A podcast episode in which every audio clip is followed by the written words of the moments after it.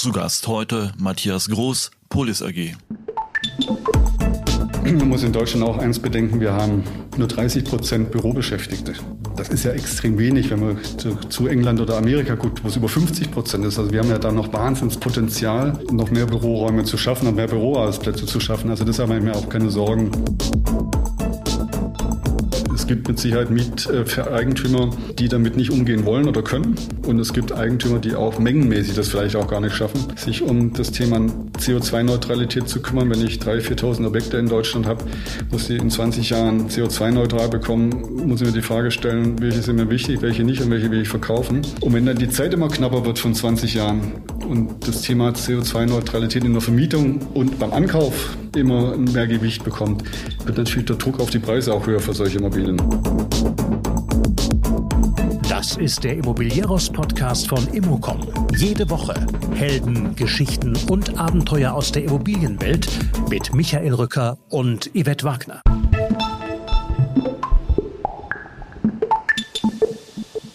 Matthias Groß ist Vorstand der Polis AG, eines großen aktiven Bestandshalters für Büroimmobilien an bedeutenden deutschen Bürostandorten. Wir sprechen im Podcast über seinen strategischen und operativen Ansatz und daraus ist faktisch ein kleiner Deep Dive Bestandshaltung geworden. Wie ich finde, ein sehr spannendes Stück. In unserem Gespräch geht es unter anderem darum, was ein gutes Büroobjekt ausmacht und wie Polis Wertsteigerung erzielt, wie die Aussichten am Büromarkt sind, wie konkret ESG im Bestand umzusetzen ist, welche Tücken es gibt und ob wir Stranded Assets sehen werden, welche Standorte für Polis besonders interessant sind und warum und was passiert, wenn der Tesla in der Tiefgarage brennt. Ein paar weitere Links zu Polis gibt es ja noch in unseren Shownotes, also einfach mal reinsehen. Matthias Groß ist übrigens persönlich zu erleben auf unserem Dresdner Immobilientag am 31. Mai. Diese Veranstaltung, alle anderen Events, aber auch unsere Podcasts und Newsletter findet ihr auf immocom.com. So, dann natürlich noch die Bitte, liked unseren Podcast auf Apple Podcast oder Spotify und empfehlt ihn weiter. Und jetzt viel Spaß mit Matthias Groß.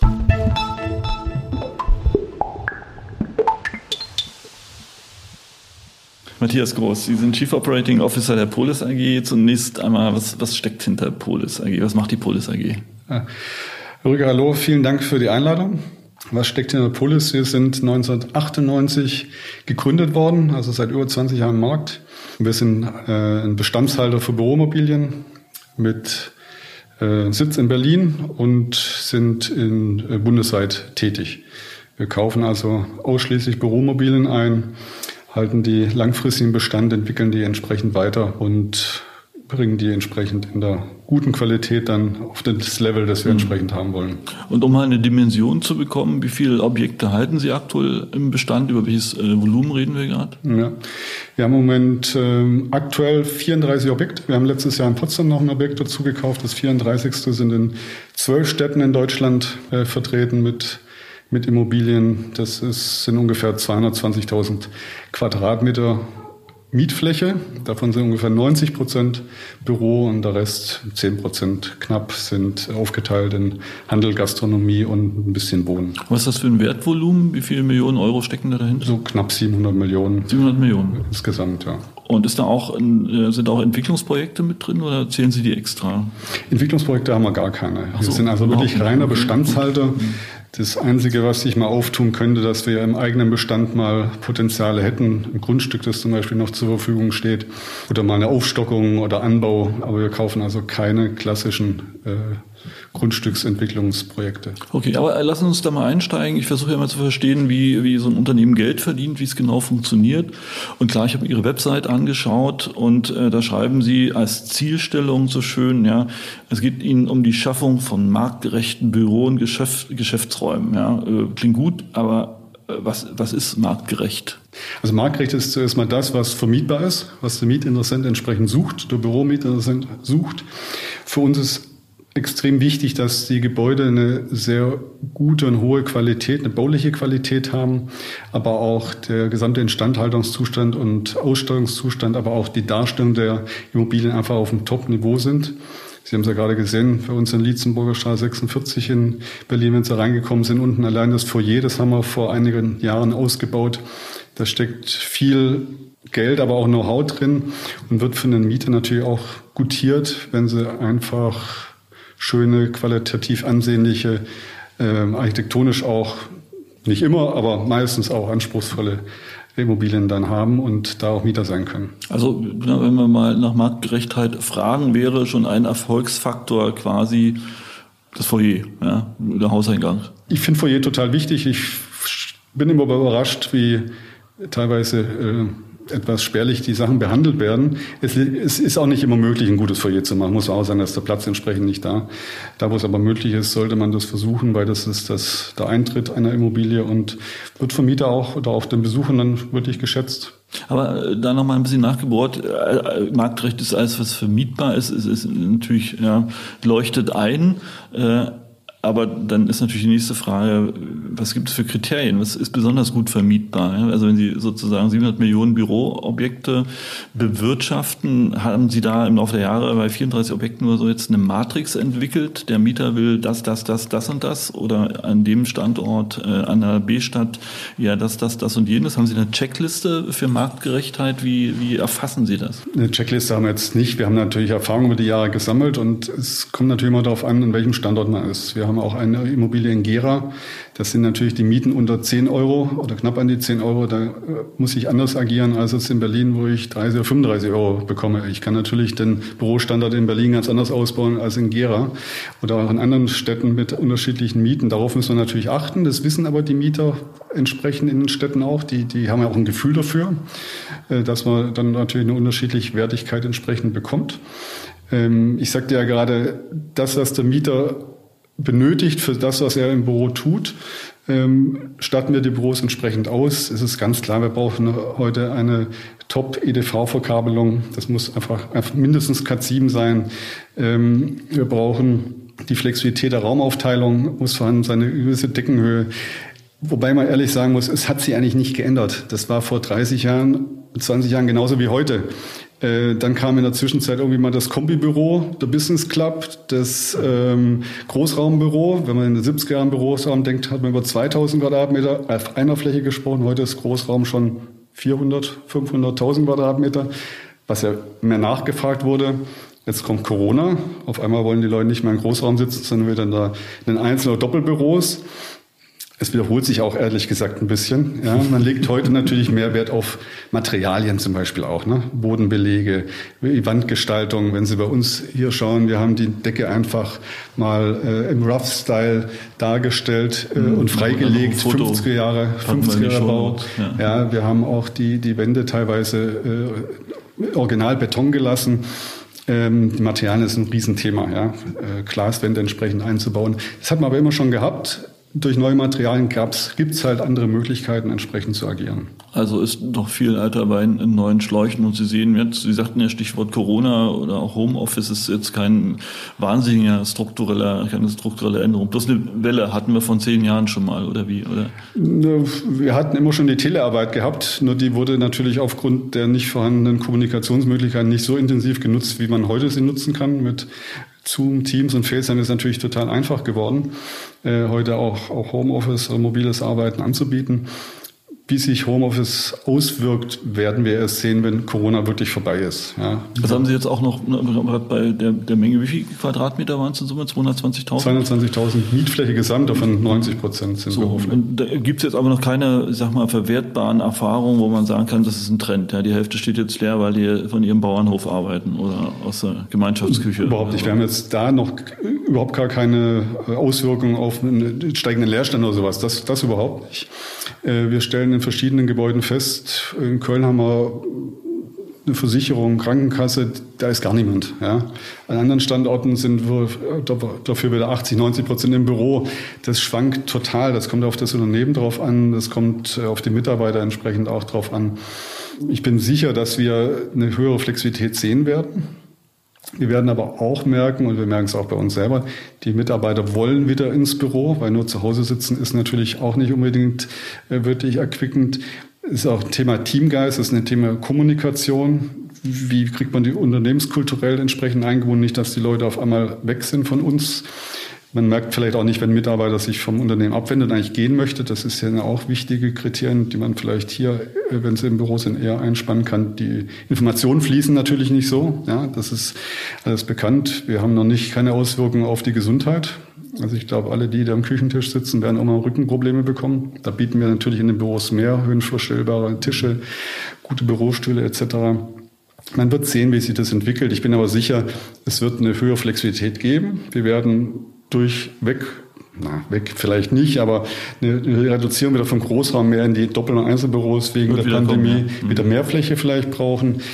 Man muss in Deutschland auch eins bedenken, wir haben nur 30 Prozent Bürobeschäftigte. Das ist ja extrem wenig, wenn man zu, England oder Amerika guckt, wo es über 50 Prozent ist. Also wir haben ja da noch Wahnsinnspotenzial, ähm, noch mehr Büroräume zu schaffen, noch mehr Büroarbeitsplätze zu schaffen. Also deshalb habe ich mir auch keine Sorgen ah, okay. um die um die, also die These lautet wirklich, ja, das, was unter Umständen wegfällt. Also wenn die Versicherung in Köln anruft und sagt, also wir versuchen jetzt die Hälfte mal unter zu vermieten, brauchen wir nicht mehr. Das füllen sie perspektivisch mit neuen Büroarbeitsplätzen auf. Die Nachfrage nach dem ersten Schock, Corona-Schock, hat sich wieder erholt. Die Leerstände sind ein bisschen gestiegen, ja, weil die Euphorie vielleicht nicht mehr ganz so groß war. Aber wir sehen in, in verschiedensten Städten, so wie früher auch, äh, eine gute Nachfrage man hat in Düsseldorf ein bisschen mehr Leerstand, in Frankfurt, dafür in München, Berlin und in Köln extrem niedrigen Leerstand, hohe Nachfrage. Das ist wie, wie davor auch ähm, von Stadt zu Stadt unterschiedlich, aber immer noch eine positive, wirklich positive Tendenz. Wenn wir bei dieser noch positiven Tendenz sind, wir hatten es im Vorgespräch schon gerade angerissen, es sind ja wirklich dunkle, dunkle Wolken gerade am Horizont. Ähm, Ukraine-Krieg äh, Preisentwicklung, äh, spüren Sie dort schon erste Reaktionen aus dem Markt auf Büronachfrage oder würden Sie eine Rezession vorhersagen? Wie ist da Ihr Ausblick? Zum ersten Punkt. Wir sehen bei der Nachfrage durch die aktuelle Krise noch keinen kein Rückgang. Also weiterhin Büros werden nachgefragt, Büros werden auch gemietet. Wo wir ein Thema sehen, wo eine Herausforderung da ist, ist ganz klar ähm, das Thema des Bauens sowohl Verfügbarkeit der Materialien, extrem gestiegene Baukosten und damit auch teilweise lange Bauzeiten. Wir können teilweise auch keine, nur noch bedingt die, die Lieferzeiten vorhersagen. Wann ist wirklich ein Büro fertig? Also dann kann es auch mal sein, dass man nur noch einen Teilausbau zur Verfügung hat und dann die Mietfläche übergeben muss, weil zum Beispiel noch Türen fehlen oder Glaselemente fehlen etc. Man kann damit arbeiten, aber es ist nicht, nicht komplett fertig. Ich glaube, das werden wir auch noch ein Weilchen sehen. Das hat aber die Bedeutung natürlich, dass es wahnsinnig schwer kalkulierbar geworden ist, sowohl in der Zeitschiene als auch natürlich in der Preisschiene, was Mieterausbau anbelangt. Gilt genauso wie ein Komplettrefurbishment oder auch entsprechende Projektentwicklung. Vorhersagen sind natürlich immer schwierig, aber ich glaube, da sind wir uns einig, dass es sehr verwunderlich wäre, wenn es keine Rezession gibt. Diese massiven Einschläge durch Corona, dann die stark steigende Inflation, Lieferkettenprobleme, ähm, Preiserhöhungen im Baubereich und dann durch die Ukraine-Krise natürlich eine Weltwirtschaft, die in, die in ähm, schon deutliche Herausforderungen hat. Wenn da keine Krise kommt, wäre es etwas ungewöhnlich. Würde uns natürlich freuen, klar. Aber wenn man in der Vergangenheit die Krisen angeschaut hat, war es absehbar, dass mal wieder eine kommt. Und das ist natürlich eine handfeste Krise, die nach meiner Ansicht auf jeden Fall auch eine Rezession, in welchem Umfang werden wir sehen, mit sich bringen. Also Sie haben wird. vorher gesagt, äh, jetzt auch in unserem Vorgespräch, Sie sind seit 20 Jahren im Geschäft, das wäre jetzt die 30 äh, Jahren, also dann wäre es aber die vierte Krise. Jetzt, ja. ja. So, und äh, wir haben gelesen, BASF Ludwigshafen sagt, wenn das Gas abgestellt wird, ja, zack, äh, machen wir dicht, 40.000 Arbeitslose auf einen Schlag und dann äh, in Folge Wellen in abhängigen äh, Wirtschafts Wirtschaftszweigen. So, und wenn Sie vier Krisen mitgemacht haben, wann schlägt sowas auf und wie schlägt sowas auf Büromärkte durch? Was, was denken Sie? Also die letzten, die ich mitgemacht habe, konnte man immer sehen, die Wirtschaft hat schon die Rezession gemerkt und gespürt. Das war in Zahlen sichtbar, aber auch bei den Unternehmen sichtbar. Und bei, in der Immobilienwirtschaft oder gerade im Bürobereich hat es ungefähr ein Jahr Verzug gehabt, bis es wirklich angekommen ist. Also würde ich sagen, vielleicht, wenn wir es deutlicher merken, in einem Jahr, anderthalb, dann kam es aber auch schon bei uns deutlich an. Und in welchem Umfang? Wir kommen natürlich von einer sehr niedrigen Basis, was Leerstände anbelangt. Das hat man in den vorigen Krisen nicht gehabt. Da waren die Leerstände immer deutlich höher. Vor der Krise. Äh, vor der Krise. Damit haben wir einen deutlich besseren Puffer und eine Ausgangssituation als in den Krisen davor. Von daher hoffe ich mal, dass es nicht so massiv einschlägt wie vielleicht in, in den vorigen Krisen. Okay, aber es wird kommen. Und dann erst die A-Städte und dann die B-Städte? Oder wie, wie läuft die Domino-Kaskade dort? Das müssen wir gucken. Also ähm, ich bin immer so, ich habe immer festgestellt, dass eigentlich die Core-Objekte eher in Mitleidenschaft gezogen werden, weil man natürlich von einer viel höheren Basis kommt als in B- oder C-Standorten. Ja. Wenn ich natürlich von 40, 50 Euro Krise äh, Miete komme und muss dann nachvermieten, und die Miete fällt von 50 auf 35, ist natürlich das ein wahnsinniger Rückgang. Aber wenn ich natürlich von 15 auf 12 gehe oder 11, trifft mich das natürlich nicht so hart. Ne? Also deshalb finde ich Core auch immer ein bisschen zweideutig, was das Thema hundertprozentige Sicherheit anbelangt. Ja, ähm, bin ich aus der Erfahrung her ein bisschen anderer Meinung. Also ich glaube, dass man B-Lagen, also an B-Standorten, C-Standorten vielleicht da ein bisschen besser davon kommt als in den teuresten, äh, teuren Lagen und Städten. Äh, spannende These. Ähm, aber lass uns mal dabei bleiben, wenn Sie so eine Problem, wenn Sie Korse problematisch sehen und die B-Standorte eigentlich mögen, auch aus Ihrer Verteilung der Objekte. Wie kaufen Sie ein? Wie, also, wie muss ein Objekt aussehen, damit es quasi in Ihr Beuteschema fällt? Also es gibt keinen klassischen Standard, wo wir sagen würden, das muss wirklich nach Ihrer Checkliste vorher gefragt, die Checkliste zu 100 Prozent erfüllen. Wir suchen natürlich die Chance. Wir sind niemand, der jetzt als institutioneller Anleger äh, vom Fließband kaufen muss. Wir kaufen dann, wenn wir eine Chance sehen. Wenn wir in einem Jahr keine Chance sehen, kaufen wir auch nicht. Wenn wir eine Chance sehen, kaufen wir auch in einem Jahr mehrmals ein. Wir haben jetzt eigentlich letzten Jahren immer wirklich eins, ein Objekt pro, pro Jahr gekauft, weil sich das entsprechend ergeben hat. Man muss auch immer in einem steigenden Markt natürlich aufpassen, dass man nicht überteuert kauft. Das heißt, wir dann wirklich noch eine Möglichkeit, das weiterzuentwickeln. Wir haben viele in ostdeutschen Städten gekauft, weil wir da wirklich noch Potenzial gesehen haben, was sich auch so entwickelt hat. Tatsache, ja. Sowohl in Dresden. Ja, mhm. Wir haben viel in Dresden gekauft. Dresden ist ein größer Standort mit 50.000 Quadratmeter. Ähm, da kommen wir teilweise von Mieten von 6, 7, 8 Euro. Wir reden jetzt über 11 bis 14 Euro Miete. Ja, das hat sich natürlich wahnsinnig entwickelt. Wir haben in Erfurt gekauft, wir haben in Gera gekauft, was definitiv nicht auf unserer Liste stand. Immerhin 30.000 Quadratmeter Büro, aber auf einer Basis von 5, 6 Euro Miete habe ich dann natürlich ein Potenzial, was ich entwickeln kann. Ich brauche ja keine 30 Euro an dem Standort. Ja, ähm, mit, mit staatlichen Mietern, das ist natürlich eine, eine Möglichkeit gewesen, auch mal in so einen Markt einzusteigen. Letztes Haus, das wir gekauft haben, war in Halle noch. Das ist komplett leer gezogen worden, haben wir komplett wieder vermietet, 9000 Quadratmeter an verschiedene Behörden. Wie lange braucht man in Halle, um 9000 Quadratmeter zu vermieten? Ist ja die Jahresvermietungsleistung fast. Ich muss, da muss ich passen, kenne die Zahl gar nicht, die Jahresvermietungsleistung, aber wir waren, haben ungefähr ein Jahr gebraucht. Ja, aber das war mit der Restlaufzeit des Vormieters passt das wunderbar zusammen. Und jetzt in Potsdam haben wir gekauft, ist ja auch kein A-Standort, aber ist natürlich im Sog von Berlin. Ähm, da bewegen wir uns beim Ankauf von Mieten von 11,50 Euro. Die Marktmieten sind je nachdem von Neubau 16 bis 18. Und wenn wir dort äh, die Miete ein bisschen steigern können, ist das für uns ein gutes, aber auch sicheres Geschäft, weil dort steigt ja auch die Nachfrage, weil Berlin natürlich mit niedrigen Leerstand hohen Mieten einfach auch voll ist. Da können wir nochmal dann einsteigen. Bloß kurze Zwischenfrage, wenn Sie sagen, Sie kaufen einmal im Jahr im Unterschied zu institutionellen Erwerbern, die quasi am Fließband kaufen. Also was, was, was ist der Unterschied zwischen Ihnen und einem institutionellen in der strategischen Ausrichtung?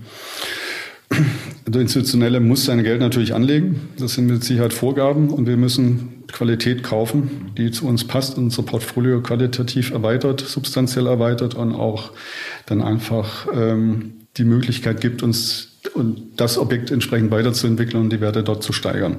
Aber lassen uns doch mal in, in, die, in das Ankaufsprofil reingehen. Ne? Sie, Sie sagen, Sie kaufen äh, logischerweise vermietete Objekte in A, B und C. Steht, was sind die Kriterien? Wie muss so ein Mietermix aussehen? Äh, wann sagen Sie, das, das, das kaufen wir, das, das funktioniert? Also zuerst mal gucken wir uns den, die Lage und den Standort an. Wir gucken uns die Gebäudestruktur an, auch die Qualität des Gebäudes. Wir haben kein Problem mit ähm, CapEx-Rückständen entsprechend zu arbeiten, das Gebäude auf unseren Qualitätsstandard zu bringen. Wir möchten natürlich eine Chance haben, Upside zu generieren an den Standorten ähm, über die, äh, kurz- oder mittelfristig. Und ähm, der Mietermix, wir haben Singletent in Dresden gekauft, wir haben Multitent an verschiedenen anderen Standorten gekauft, wie Erfurt zum Beispiel oder Agera. Wir haben aber auch äh, ein Objekt gekauft in Halle, wo wir wussten, dass der Mieter auszieht. Ja? Äh, und wir, wir machen die Vermietung selber, machen die Vermietung sehr erfolgreich ähm, und haben dann natürlich immer die Möglichkeit auch einzuschätzen, wie wir die äh, Vermietung, die Nachvermietung entsprechend wieder hinbekommen. Also der Mietermix spielt nicht unbedingt die, die Hauptrolle, ja, weil wir das Objekt weiterentwickeln wollen.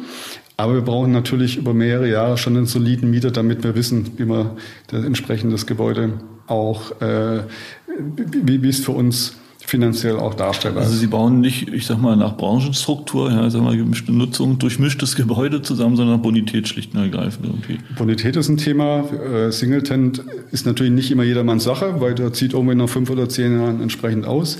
Wir brauchen auch nicht ein Haus der Rechtsanwälte, wo nur Rechtsanwälte und Steuerberater drin sind. Also so Themenhäuser, das ist auch nicht notwendig. Für uns ist Multitent wunderbar, finden wir schön. Ja, am besten ohne Optionen, dass wir auch entsprechend agieren können, über drüber verfügen können.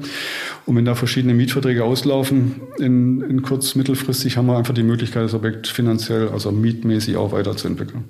Jetzt nehmen wir mal so ein Core-Objekt. Ja? Ähm, Sie sagen, da Core-Objekte, da heben wir die Werte durch aktives Management. Ja? Wie, wie funktioniert das? Eben so, wie Sie es beschrieben haben, schauen, dass, äh, dass wir die Mieten hochziehen können? Oder was ist das, äh, aktives Management? Das erste, was wir anfangen, ist, das Gebäude auf unseren Qualitätsstandard zu bringen, in der Erscheinung, in der Gebäudequalität, in der Ausstattung. Das sind die ersten Maßnahmen, die wir machen. Ähm, es ist egal, ob das jetzt die Lobby gesprochen haben, ob das jetzt die Außenanlagen sind, ob das Beschilderung ist, sodass es einen einheitlichen äh, Standard hat und auch ein einheitliches Erscheinungsbild hat. Also eine Pinselsanierung sozusagen. Eine Pinselsanierung nicht, das ist einfach ansehnlich zu machen. Viele sind auch schon einfach top und manche müssen wir halt auf unseren Level bringen, wie wir es entsprechend haben wollen. Äh, da steckt man auch viel Geld rein, viel Manpower entsprechend rein. Und dann reden wir natürlich, und das ist ein ganz wesentlicher Punkt, wir haben eine enge Bindung zu unseren Mietern, Mieterbetreuung, äh, sprechen regelmäßig und viel mit den Mietern, um zu sehen, was für Wünsche und Anforderungen die haben, wie die sich weiterentwickeln. Und dadurch ergeben sich schon so viele Möglichkeiten und Chancen, die wir natürlich nutzen. Also Sie, Sie betreuen die tatsächlich selbst als Pole. Sie geben sie nicht raus, sondern Sie haben in Ihrem Standort, weiß ich nicht, zwei Leute sitzen oder wie, wie funktioniert es? Wir haben hier selber im Haus technische und kaufmännische Property Manager und Asset Manager. Wir haben in jedem Gebäude natürlich entsprechend Hausmeister, die äh, unseren Vorgaben entsprechend auch arbeiten und nah an den Mietern auch dran sind, sodass sie sich wohlfühlen können und wissen, dass das Gebäude einfach top gepflegt ist. Und das wird auf lange Frist einfach auch honoriert. Woran leiden denn die meisten Objekte, die Sie übernehmen? Gibt es da so klassische Krankheitsbilder? Oder? Nein, das möchte ich jetzt nicht unbedingt sagen. Die, je nachdem, wo die, wo die Manager sitzen, ist ein langer Arm und ein kurzer Arm. Und je nachdem, jeder legt unterschiedliche Schwerpunkte natürlich. Die einen gucken, dass sie so wenig wie möglich ausgeben und so viel wie möglich Miete bekommen. Und wir geben viel Geld aus, weil wir wissen, dass wir langfristig dann auch entsprechend das über eine gute Miete und solide Mieterstruktur und langfristige Bestandsmieter entsprechend auch wieder mhm. einholen können. Also Sie bekommen dann schon so auch die Früchte unterschiedlicher Strategien mit anderen Worten ab, ja nicht irgendwelche leidenden Objekte. Aber ähm, dann zweiter Schwerpunkt sind ja Value-Added-Objekte, äh, wie Sie sie beschreiben. Und äh, Sie haben es schon angedeutet, Sie gehen rein ja, und äh, äh, bringen das Gebäude auf Vordermann. Bei Value Added ist es ja ein bisschen umfangreicher, ja, so eine Modernisierung. Ähm, was heißt Modernisierung? Auch hier nochmal die Frage, gibt es da ein Raster? Ja, Sie, Sie schreiben auch, dass es äh, sozusagen eine, eine architektonische Modernisierung äh, gibt ähm, und eine, eine technische Modernisierung. Ähm, wie, wie gehen Sie so ein Thema an? Wir haben ein Refurbishment gemacht in äh, Köln am Neumarkt. Das ist ein Gebäude, das schon länger Bestand hat, ein denkmalgeschütztes Gebäude. 9.500 Quadratmeter, das haben wir jetzt in anderthalb Jahren saniert. Eigentlich komplett entkernt. Ja, neueste äh, Gebäudetechnik eingeführt, Klimatisierung äh, eingeführt oder eingebaut. Wir haben das Thema der Verkabelung entsprechend gemacht. Wir haben natürlich hier auf Denkmalschutz achten müssen. Wir haben dort natürlich auch sehr viel Wert darauf gelegt, dass wir das Thema Nachhaltigkeit auch berücksichtigen. Also klassisch auch die Fassade neu gemacht, die Fassade entsprechend gedämmt, das Dach gedämmt, sodass wir auch die Energiewerte deutlich nach unten genommen haben, viel CO2 ansparen können von mehreren Tonnen im Jahr. Das sind heute Themen, die natürlich die Mieter auch interessieren und äh, haben das Gebäude erfolgreich dann auch wieder komplett weitervermieten können. Was heißt komplett entkernt? Geht man ein bisschen in die, in die, in die Gebäudestruktur rein oder schmeißt man das alles raus und baut es neu ein? Entsprechend bleibt, auch, da bleibt der Rohbau stehen. Mhm. Ja, Fassade also bis zum Rohbau runter. Ja, genau. Die Fassade wird neu gemacht und ähm, das sind Themen, die wir dann machen, wenn wir sie machen müssen. Dann ist natürlich immer ganz gut, wenn der Mieter auch, wenn das Gebäude komplett leer ist. Das war fast der Fall, nicht ganz, weil da wieder ein paar Optionen drauf waren. Das ist immer ein Lieblingsspiel. Optionen sind sehr schädlich für den Eigentümer, weil er nicht so agieren kann, wie er eigentlich vielleicht man muss auch oder auch möchte. Deshalb konnten wir dort machen und haben das dann komplett saniert. Und heute steht das Objekt top da, sieht schön aus. Ähm, Ähm, und die Mieter fühlen sich da einfach auch wohl drin, weil es halt einfach ein toller Standard ist, den wir da verwirklichen konnten. Aber wir hatten es vorhin schon mal versucht einzukreisen. Äh, ja, also nochmal die Frage, wenn Sie modernisieren, da muss ja immer ein Begriff drunter liegen von modern. Ja, was ist modern? Gibt es jetzt ein anderes modern als vor 20 Jahren? Oder ist es lediglich, sagen wir mal, unterschiedliche Flächenlayouts und aber am Ende des Tages muss es Stand der Technik sein? Ist immer klar, Stand der Technik ist natürlich notwendig. Man hat natürlich heute ist schon Klimaanlage fast Pflicht geworden. Ja, die, die äh, Verkabelung ist natürlich auch Pflicht auf höchstem Standard wenn man heute, wir, wir haben nicht so hochtechnisierte Gebäude, aber wenn man natürlich ein, ein, ein Gebäude hat mit viel Gebäudeleittechnik, ist es natürlich nochmal was ganz anderes als vor 10 oder 20 Jahren. Wie hoch ist der Technikanteil jetzt im Gebäude prozentual, so gegenüber Stein quasi? Verhältnis Stein zur Technik? Bei uns nicht so viel, weil wir nicht so viel technische äh, Gebäudeleittechnik da drin haben, wie jetzt zum Beispiel eine, eine Vollklimatisierung äh, etc. haben wir ja alles nicht, weil wir ja doch dann äh, gute Gebäude, aber, aber einfach strukturierte Gebäude haben, ähm, was wiederum den Vorteil hat ähm, bei den Investitionskosten, aber auch bei den Nebenkosten. Äh, das ist nicht, nicht so bei uns der, der Schwerpunkt. Was wir machen können und was wir machen, versuchen zu machen, ist natürlich äh, Gebäudetechnik einzubauen, die uns hilft, äh, Energie zu sparen. Das wäre eine Frage. Ne? Sie hatten es äh, gerade schon angerissen, das Thema ESG, Nachhaltigkeit. Äh, geht es nicht eigentlich nur mit einem hohen Technikeinsatz? Wie, wie ist Ihre Strategie damit umzugehen? Wir haben letztes Jahr eine ähm, Nachhaltigkeitsstrategie für das gesamte, für die ganze Polis erarbeitet und setzen das jetzt um pro Objekt in, in verschiedenen Rastern müssen es einfach in A, B, C-Objekte einteilen. A mit sofortigen Maßnahmen, B mittel- und C langfristigen Maßnahmen. Und hier spielen natürlich verschiedene ähm, Faktoren eine Rolle. Das eine ist natürlich meistens die Hülle. Ja, wie kriege ich es hin, wie bekomme ich es hin, dass so wenig wie möglich Energie rausgeht? Das gilt für Heizen als auch für Kühlen entsprechend. Ähm, aber auch welchen, welchen Energiemix haben wir? Und ähm, wir haben dieses Jahr komplett umgestellt auf reine grüne, grünen Strom. Also nicht freigekauften grünen Strom, sondern wirklich rein produzierten grünen Strom. Haben Sie da Ihr eigenes Windrad sozusagen? Wir haben fast unser eigenes Windrad gekauft. Ja, es gibt zwei, drei Anbieter, die wirklich rein grünen Strom anbieten. Das haben wir komplett umgestellt. Die Differenz ist sehr gering, spart wahnsinnig äh, CO2 ein. Wir konnten das wirklich deutlich für unser ganzes Portfolio reduzieren. Wir haben wenig ähm, Gas oder Öl. Wir haben noch ein einziges Haus mit Öl, noch drei mit Gas. Die stellen wir bei Gas stellen wir um auf auch reines grünes Gas. Das gibt's, das kann man auch kaufen. Sind wir gerade entsprechend dabei. Rest ist Fernwärme. Da sind wir natürlich wieder abhängig von den äh, Lieferanten, die verpflichtet sind, auf grün umzustellen, aber es natürlich noch nicht komplett machen können. Damit, dadurch erreicht man natürlich schon sehr viel. Und dann spielt natürlich eine Rolle, die Gebäudetechnik so auszustatten, ähm, dass wir das entsprechend auch steuern können. Da kommt noch Solar dazu. Da sind wir auch gerade dabei äh, zu überlegen, wie wir es entsprechend machen. Es gibt halt viele rechtliche Hürden dabei, wo man als Eigentümer aufpassen muss, dass man nicht in irgendwelche Steuerfallen reinläuft, dass man als Energielieferant auf einmal wird und dadurch steuerliche Nachteile hat. Da hat die Politik uns Eigentümern keinen Gefallen getan und muss da wirklich noch nacharbeiten, weil die ähm, der Wille der Immobilieneigentümer ist da, das entsprechend äh, auch voranzubringen, das ganze Thema. Aber am Ende ist dann, zum Beispiel beim E im ESG, ja offensichtlich die, Kern, die, offensichtlich die Kernkennziffer der, der die CO2-Menge, die CO2 emittiert oder eingespart wird. Was man bis 2045 klimaneutral ist, entsprechend kein CO2 mehr ausstößt. Ja. Wie, wie misst man sowas? Wie können Sie beweisen, dass Sie CO2-neutral sind? Das erste Thema ist, wenn ich natürlich rein grünen Strom einkaufe, bin ich da schon mal klimaneutral, okay. das ist klar. Mhm. Wenn ich dann irgendwann mal Fernwärme rein grün habe, das kriege ich ja entsprechend auch von den Herstellern nachgewiesen. Mhm. Ähm, bin ich in dem Fall schon mal, wäre ich komplett CO2-neutral, muss dann nur noch schauen, dass ich meine Energiemenge reduziere, ja, weil es irgendwann ja auch teuer wird, wenn ich zu viel nach außen puste, ohne eine entsprechende äh, Hülle zu haben, die, die, die das entsprechend reduziert.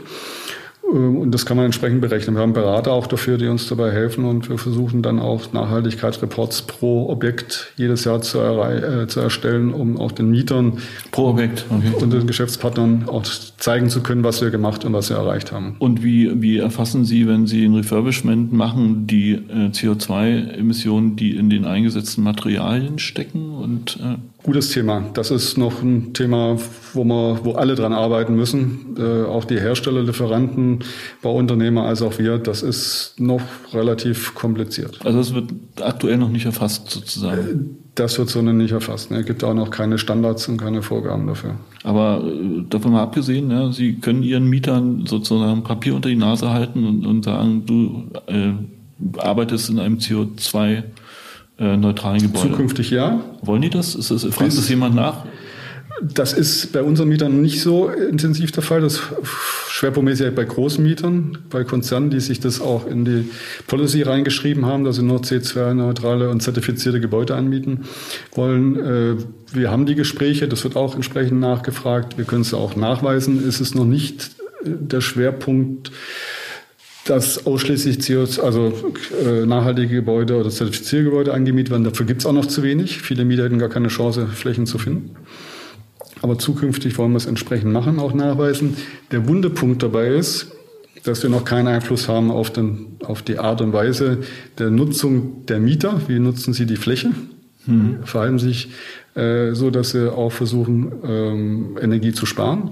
Und wir wissen nicht, mit welchem Strom die Mieter arbeiten wir können fragen, wenn Sie es uns nicht sagen wollen, haben wir keine Chance, es rauszufinden, weil Green Lease ist bei uns im Gesetz noch nicht verankert. Ah, aber, aber es könnte irgendwann die Chance geben, den Mieter zu gängeln und zu sagen, mein Freund, du musst hier bei Grünstrom AG einkaufen.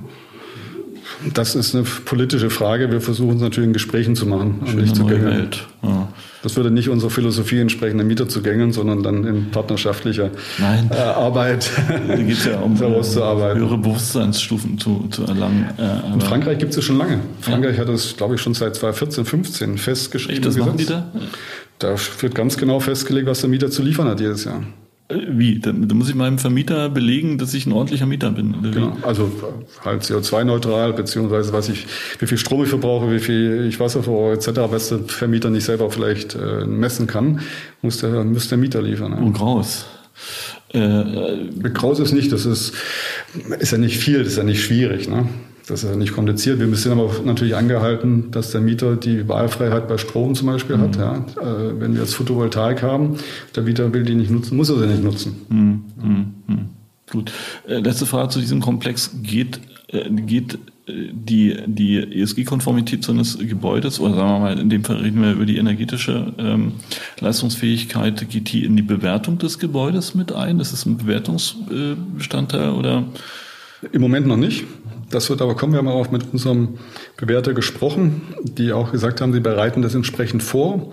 Das ist nur eine Frage der Zeit. Das wird noch ein paar Jahre dauern, dann fließt es mit ein.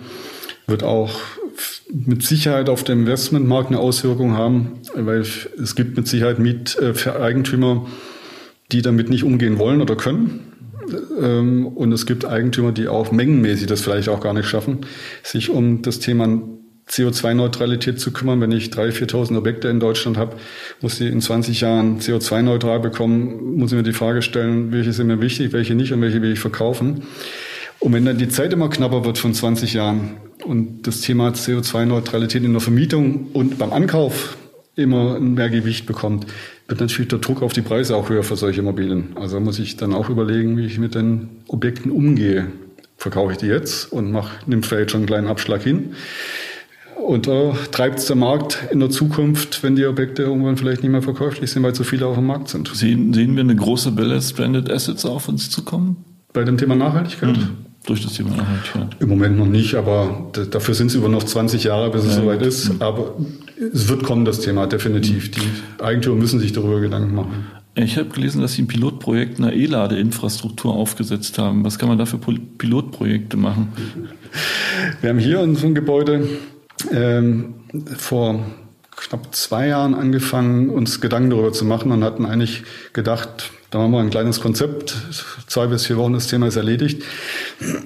Die gesamte Umsetzung hat dann fast ein Jahr gedauert, weil man einfach festgestellt hat, dass es wahnsinnig komplex ist. Wir haben jetzt die in eine Tiefgarage gebaut. Und dann kommt Brandschutzthemen, spielt da eine Rolle. Wir brauchen natürlich einen, einen äh, Anbieter, der uns auch die Ladesäulen hinstellt. Wir brauchen einen Anbieter, der äh, auch äh, eichkonform abrechnet. Ja. Wir brauchen natürlich auch genug Strom vom Stromlieferanten hier. Das muss auch zuerst mal gelegt werden. Ähm, man muss es steuerlich wieder hinterfragen. Auch das gleiche Thema, wie wir vorher schon hatten, der Gesetzgeber legt dann da echt viele Steine in den Weg, wenn man das falsch konzipiert, das Thema. Ähm, ist man sofort steuerschädlich mit seinem Portfolio, wenn man hat. Wir haben das dann sowohl von unseren äh, Wirtschaftsprüfern und Beratern und vom Finanzamt abklären lassen, dass es entsprechend auch stimmig ist.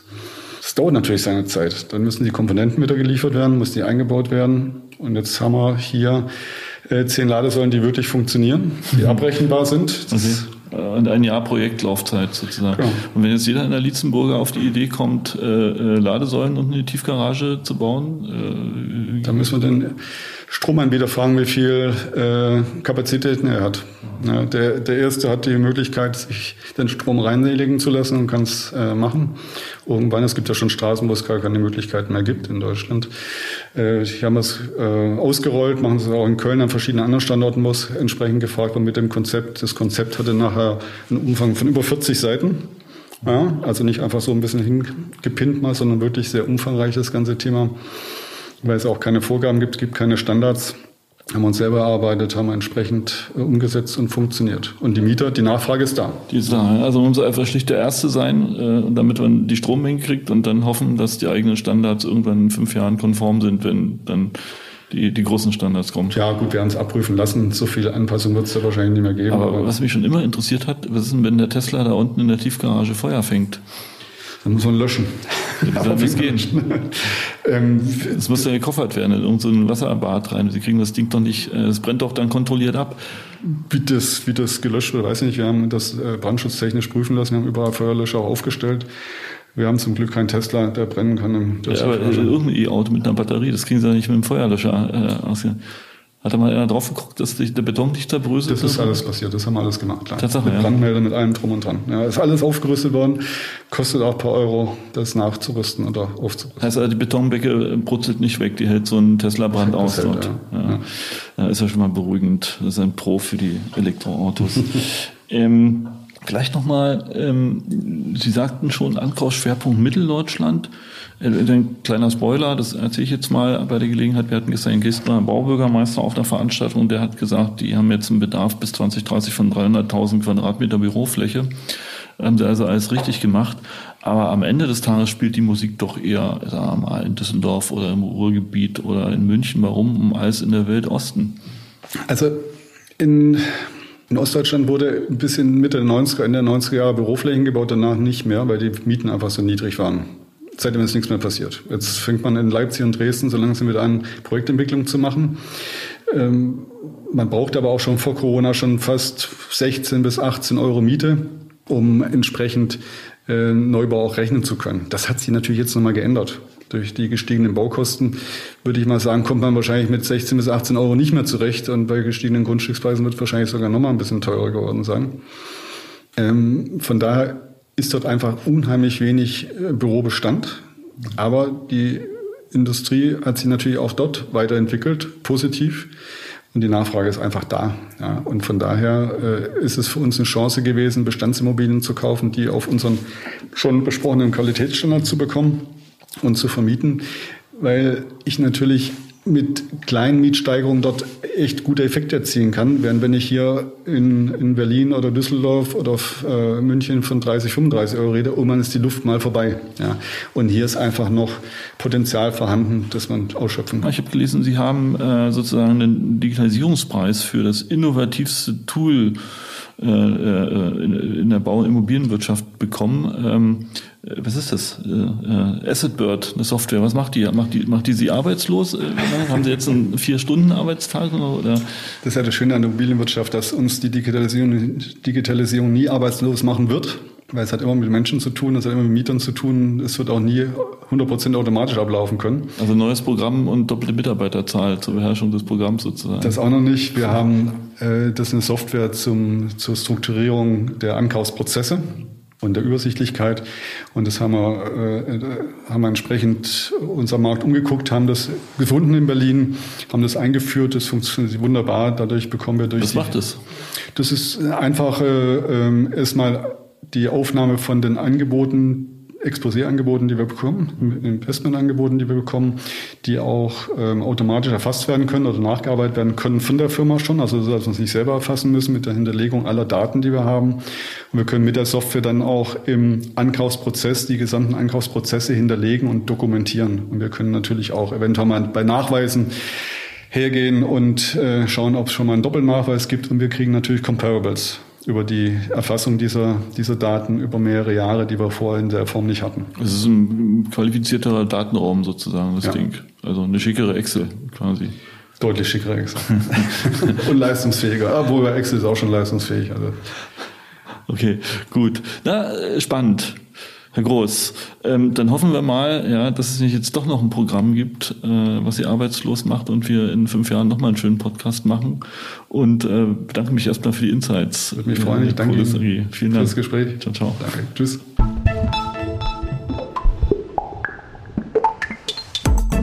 Das war der Immobilieros Podcast. Alle Folgen finden Sie unter www.immobilieros.de und überall dort, wo man Podcasts hören kann.